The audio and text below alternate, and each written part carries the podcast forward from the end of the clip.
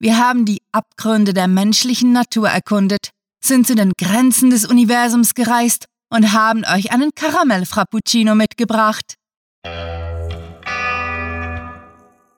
Willkommen zum Cluecast.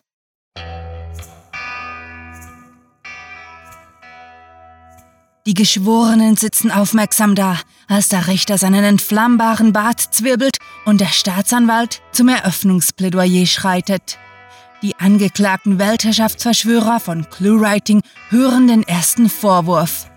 Sie sollen ihre Hörer und Leser dazu aufgefordert haben, ClueWriting-Beiträge zu bewerten. Die Medienleute verfolgen den Prozess weiter und wir wünschen euch vorerst viel Spaß mit der Kurzgeschichte.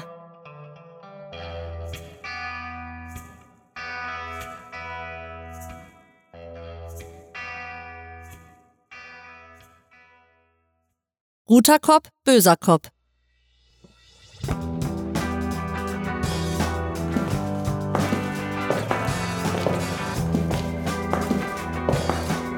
Unsere Schritte halten gespenstisch durch den leeren Gang. Und das, obwohl ich wusste, dass die Realschule alles andere als verlassen war. Es war ein ganz normaler spätherbstlicher Vormittag in der Stadt, die unter einer dichten Nebeldecke lag, und mein Wintermantel hatte mich kaum vor dem eiskalten Meerwind geschützt. Hier drinnen war es wenigstens warm, dachte ich, während mein Blick durch die alte Fensterfront mit den grünen Holzrahmen auf den schäbigen Hof wanderte. Ich konnte hören, dass Fernando den Schulleiter etwas fragte, bekam jedoch nicht wirklich mit, was es war. Ich hatte gerade einen meiner Momente der Abwesenheit. Jedes Mal, wenn ich wieder in einer Schule war, wurde mir bewusst, dass ich keine Familie hatte. Vielleicht etwas egoistisch in Anbetracht des Anlasses, doch das war nun mal, was mir durch den Kopf ging. Eigentlich war ich nicht besonders traurig darüber, und ich zweifelte stark daran, dass ich eine gute Mutter abgegeben hätte. Doch jeder hatte das Recht auf einen schwachen Augenblick hier und da. Immerhin hatte mein Freundeskreis damit aufgehört, mich überzeugen zu wollen, selbst Kinder zu kriegen, als ich die Abteilung gewechselt hatte. Seitdem sagten sie nur, teils schaudernd und teils bewundernd, dass es wirklich einen besonderen Menschenschlag brauchte, um meinen Job zu machen. Ich wusste nicht, ob das stimmen mochte, habe mich noch nie sonderlich darum gekümmert.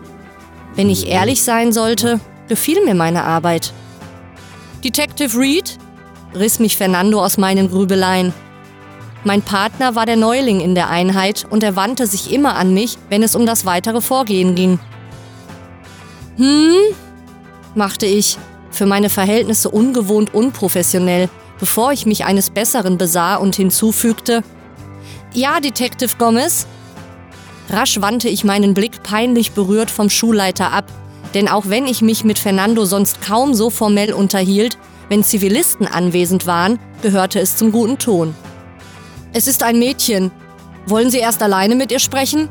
fragte mein Partner und ich überlegte kurz, bevor ich nickte und hinzufügte, wenn sie mag, sonst warten wir, bis die Eltern da sind. Der Schulleiter deutete auf eine Tür und ich trat vorsichtig ein, denn ich wollte die Kleine nicht unnötig erschrecken. Ich konnte sie gleich entdecken. Sie saß auf einem knallgelben Stuhl und sah mit großen Augen zu mir. Ich kniete mich behutsam vor sie hin und lächelte, bevor ich mit einer hoffentlich einfühlsam genug klingenden Stimme begann. Hey Kleine, ich heiße Kate und bin eine Polizistin.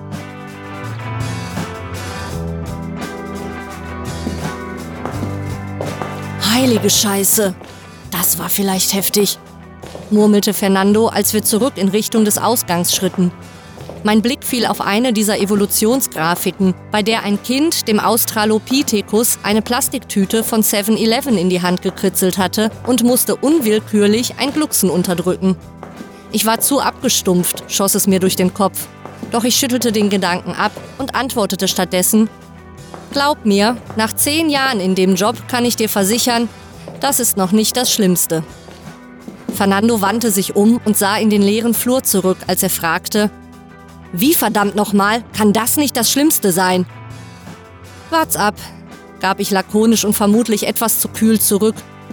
In ein paar Jahren bei uns wirst du alle Illusionen verloren haben. Außer die, dass Whisky glücklich und Donuts nicht fett machen. Er wandte sich mir zu, ohne langsamer zu werden. Wie gehst du damit um?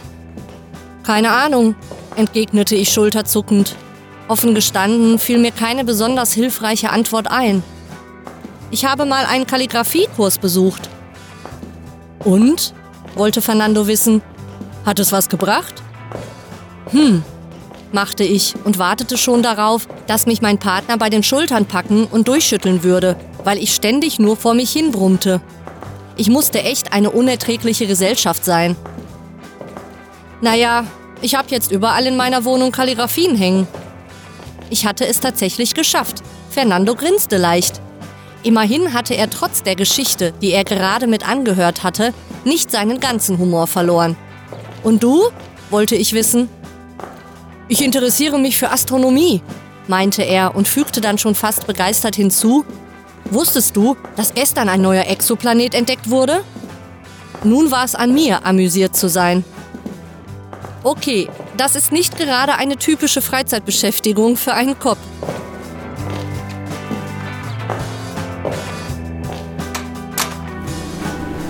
Als wir aus dem Schulgebäude traten, blies mir sofort der eiskalte Wind ins Gesicht und ich schlug den Mantelkragen hoch. Okay, holen wir uns den Kerl, meinte Fernando fast schon verbissen und kramte den Autoschlüssel aus seiner Jackentasche.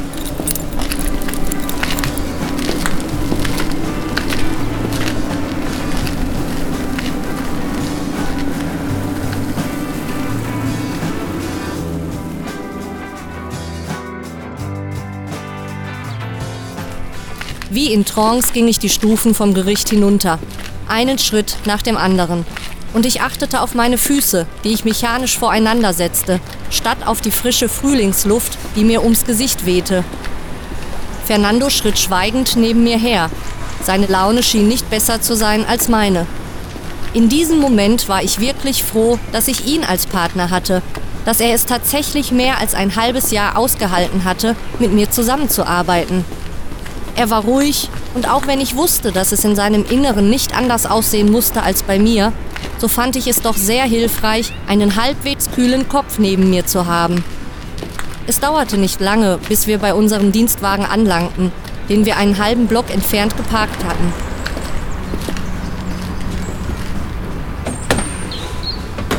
Stillschweigend stiegen wir ein. Doch sobald ich die Tür zugeschlagen und mich angeschnallt hatte, konnte ich nicht anders.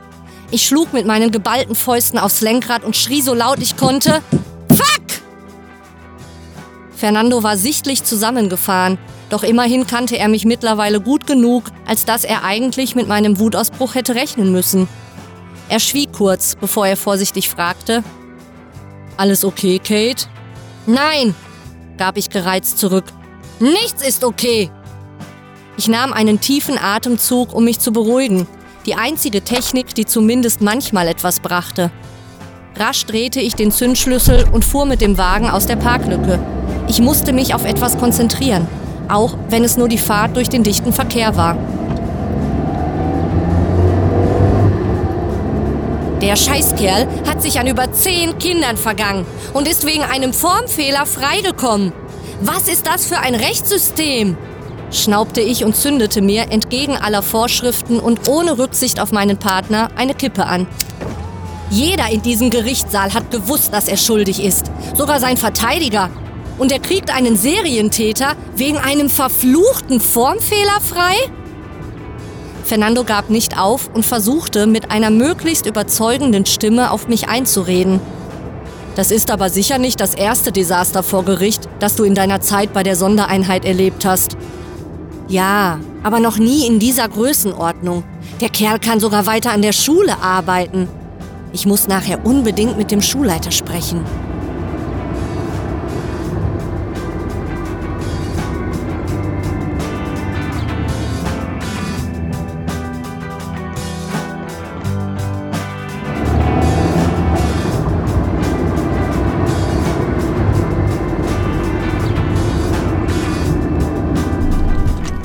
Brachte den Wagen abrupt zum Stehen und stieg aus.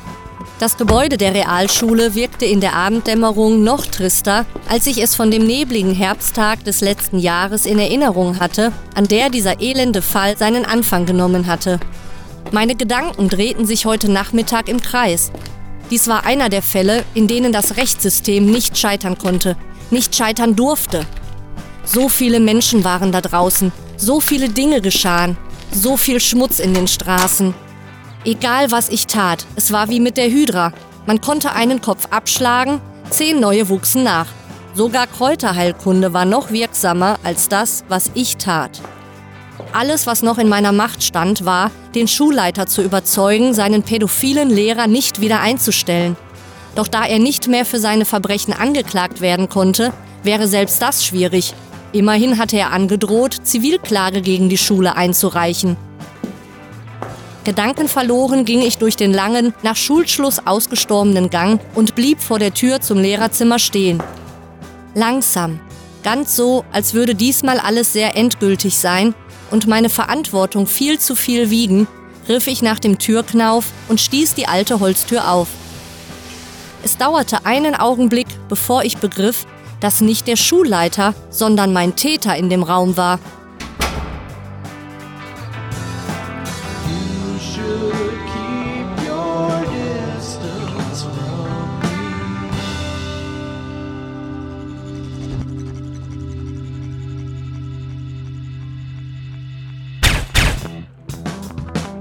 1013, 1013, Officer braucht Verstärkung, rief ich aufgebracht in mein Funkgerät.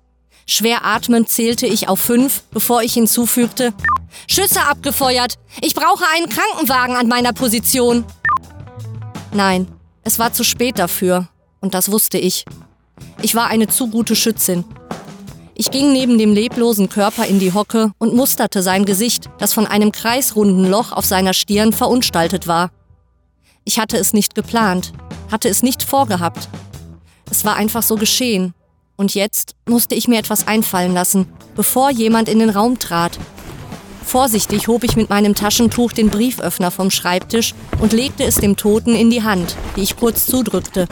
Das reichte. Ich musste so wenig wie möglich vom wahren Geschehen abweichen. Forensische Beweise logen nicht. Doch es wäre genug, dass ich entlastet werden müsste.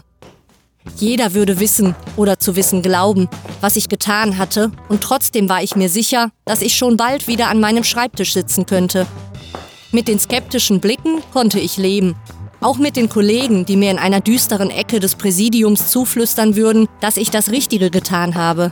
Natürlich werde ich antworten, was getan? Das war eine saubere Schießerei. Recht und Ordnung basierten nicht darauf, was wirklich geschehen war sondern darauf, wer die besten Tricks kannte.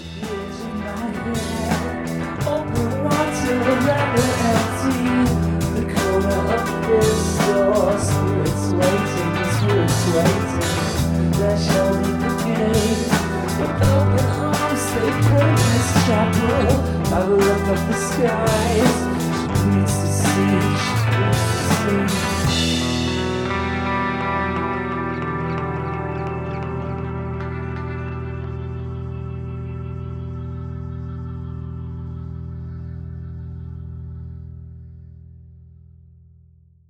Das war Guter Kopf, böser Kopf, geschrieben von Sarah. Für euch gelesen hat Annika Gamerath. Diese Kurzgeschichte spielte am vorgegebenen Setting Realschule und beinhaltete die Clues Wärmeflasche, Kalligraphie, Exoplanet, Kräuterheilkunde und Australopithecus. Die Gerichtsverhandlung neigt sich ihrem Ende zu und während sich die Geschworenen zur Beratung zurückgezogen haben, wiederholen wir für euch die Hauptargumente beider Parteien. Der Staatsanwalt wirft den Cluewritern vor, dass sie die Weiten des Internets wöchentlich mit zwei Kurzgeschichten bereichern und damit die Leserschaft in ein Abhängigkeitsverhältnis genötigt hätten. Die Situation spitze sich weiter zu, zumal die Gier nach mehr Literatur kaum zu stoppen sein wird. Demgegenüber hält der Verteidiger fest, wie aktiv sich ClueWriting für andere Literaten engagiert. Als Beispiel hierfür nennt er den ClueWriting Literaturwettbewerb unter dem Namen Schmerzlos, bei welchem Schreiberlinge noch bis Ende September die Gelegenheit haben, ihre Texte einzureichen. Die Gewinnerbeiträge werden gar im Print, E-Book sowie als Hörepisoden veröffentlicht. Während das Abschlussplädoyer langweilig und repetitiv wird, wollen wir uns an all die Zeugen erinnern, die im Laufe des Prozesses aufgerufen wurden. Wir haben viele Sprecher gehört und alle hatten sie etwas zu sagen. Besucht diese Helden des Cluecast auch auf ihren Seiten und vergesst nicht, dem Echo ihrer Stimmen zu folgen. Hallo, liebe Hörer, mein Name ist Annika Gammerath. Ich hoffe, die Geschichte hat euch gefallen. Wenn ihr mehr über mich oder meine Arbeit als Sprecherin erfahren möchtet, besucht mich auf meiner Homepage www.annika-gammerath-sprecherin.de. Der Richter entfaltet den Zettel der Geschworenen, fragt sie dann, dem Protokoll folgend, ob sie zu einem Urteil gekommen sind. Nicht schuldig! Der plattformübergreifenden Kurzgeschichten-Distribution wird kein Riegel vorgeschoben. Das ist das Material, aus dem Schlagzeilen gemacht sind. Die Cluewriter werden euch also weiterhin dazu auffordern, sie auf Patreon zu unterstützen, mit ihnen auf Twitter zu diskutieren und ihre Bilder auf Instagram zu liken. Was für ein Jahrhundertprozess! Mit fantastiliardischem Dank fürs Zuhören und den besten Wünschen. Eure Cluecaster.